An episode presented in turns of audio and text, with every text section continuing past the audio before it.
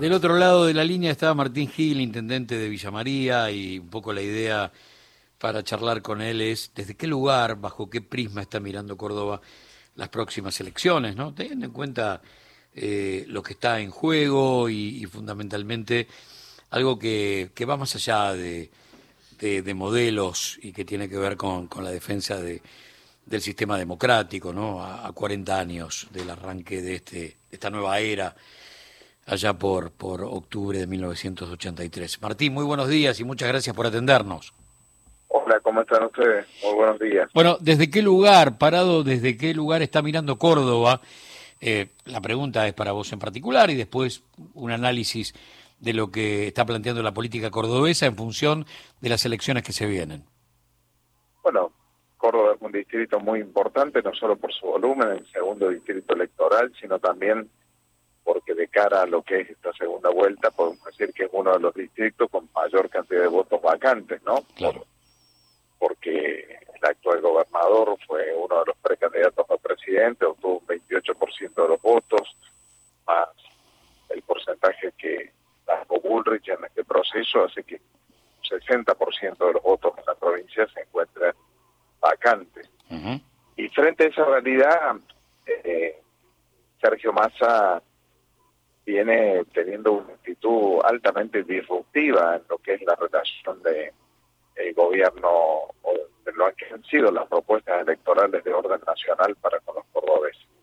Fundamentalmente porque tiene un detallado conocimiento del sentimiento de, de los cordobeses, de nuestras necesidades, de las particularidades del campo de la producción, de la industria, de campo universitario, científico, la realidad territorial, la tiene porque le tocó eh, construir un proyecto político en el 2015 de la mano de quien es, para nosotros fue uno de los referentes más importantes de la historia de la política de Córdoba, que es José Manuel de la Sota, y, bajo esa visión eh, hemos tenido una visita esta semana de, de Sergio de dos días, que entender ha sido de un altísimo volumen político, con una enorme pertinencia en el discurso, con las necesidades y con las expectativas que tienen los, los cordobeses,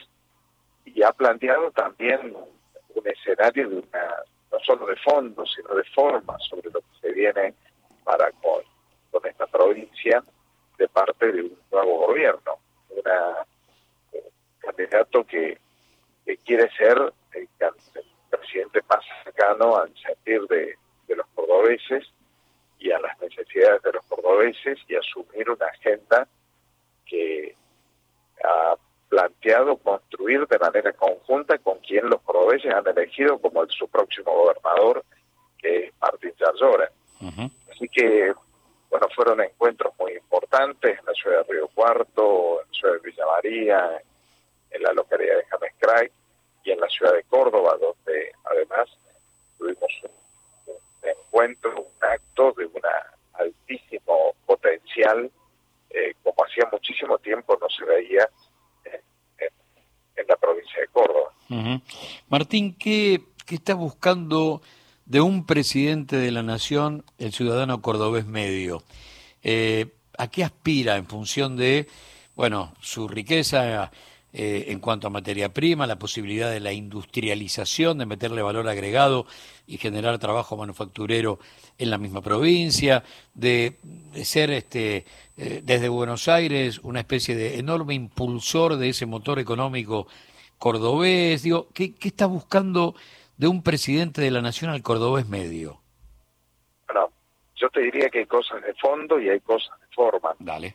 Como cuestiones de fondo, bueno, vos, marcaste una parte de esa agenda. Políticas claras para el sector productivo, eh, fundamentalmente para las economías regionales de, nuestro sector, como el maní, como la lechería, sobre las cuales el gobierno ha hecho avances muy significativos en el último tiempo para la agricultura y para la ganadería en general, para la metalmecánica, para la industria, para la industria automotriz, la industria de los alimentos, para la industria del conocimiento, Córdoba tiene una enorme capacidad en su potencial privado y evidentemente requiere reglas claras de juego para una y una economía que bueno vuelva a tener ribetes de normalidad digamos básicamente que permita eh, que la actividad privada pueda tener pueda ser previsible y, y pueda estimular la inversión de ese origen. Después eh, en materia educativa materia científica con las universidades que se encuentran en nuestro territorio, recuperar la consigna y la insignia de la educación pública, tanto en cantidad como en calidad, o la investigación sostenida en el campo científico y tecnológico, eh, poder trabajar conjuntamente en la ejecución de obras públicas trascendentales que tienen territorio provincial, como la autopista de la Ruta 158 o terminar la autopista de la Ruta 19, eh, trabajar en un fortalecimiento de la autonomía, tanto de la provincia como de los municipios, que es un número de 427 integra el territorio provincial. Eh, ahora, después hay una actitud de forma. Sí.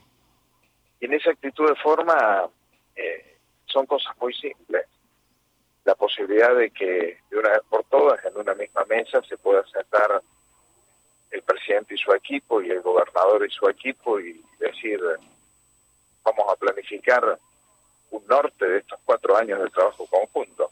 es tan simple pero tan profundo como eso, que fue la definición que Sergio Massa trajo a los cordobeses y a mí me ha parecido un enorme valor eh, como también la aspiración a ser el presidente que no tenga que responder a los juicios por parte del gobierno o, al cual la provincia tenga que dirigirse con planteo de juicio, como pasó de 1983 hasta la fecha. La Alfonsín iniciaba, el, eh, Angelón iniciaba su primer juicio y así ha venido sucediendo hasta la actualidad.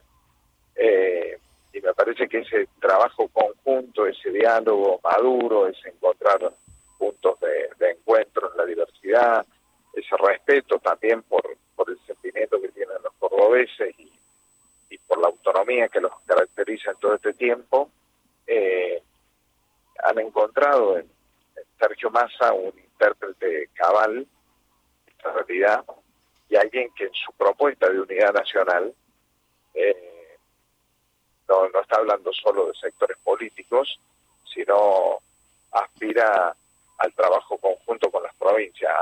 Hay, un cambio de lógica que debe imponerse, y es que no es cierto que para que a Córdoba le vaya bien, a la Argentina le tiene que ir y para que a la Argentina le vaya bien, a Córdoba le tiene que ir mal. Son intereses absolutamente compartidos. Sí, sí. A Argentina le va bien. Cuando la Argentina aumenta la industria, eh, la actividad turística crece, cuando disminuye la pobreza, cuando disminuye el desempleo, eh, cuando la Argentina aumenta los niveles de exportación. En Córdoba, todas esas variables se mejoran sustantivamente. Hay más industria, hay menos pobreza, hay más actividad turística.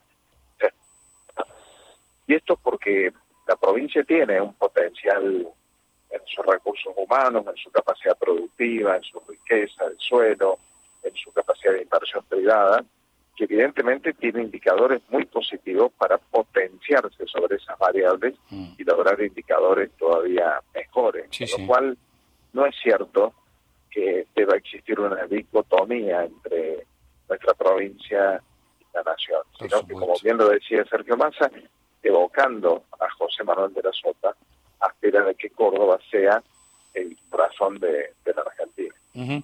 Martín, por último, eh, la síntesis del de la sota político eh, quedó muy clara en, tu palabra y es coincidente con un montón de dirigentes cordobeses.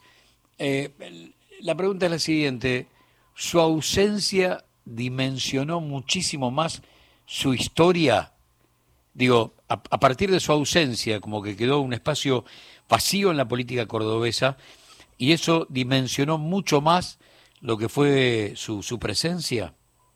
bueno, es lo que sucede habitualmente con dirigentes políticos que son omnipresentes y que uno lo, forma parte de la geografía diaria de, del territorio de la provincia y que cuando no están, su ausencia eh, da muestra de, de lo gigante de su pensamiento y de su construcción. Y es lo que nos ha pasado con José Manuel de la Sota. En muchas oportunidades eh, no faltan las reuniones donde uno dice si estuviera José Manuel, si estuviera José Manuel, eh, incluso el, el José Manuel de la Sota casi en la etapa de su fallecimiento, que había dado un, salto cualitativo eh, en su inserción en el territorio nacional, en esta necesidad de construir puentes, de abrir el diálogo con todos los sectores.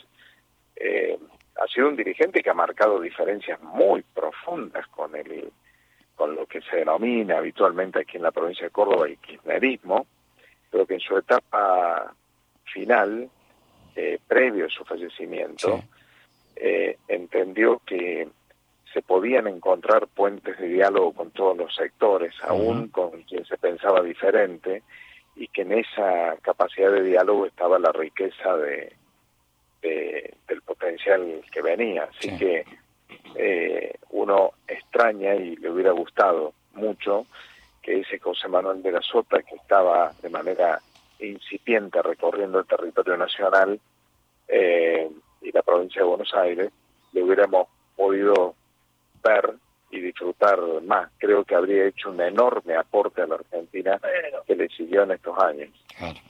Martín, un gran abrazo y muchas gracias por todos estos minutos de tu tiempo. Un abrazo a ustedes, hasta luego. Martín Gil, intendente de Villa María, provincia de Córdoba.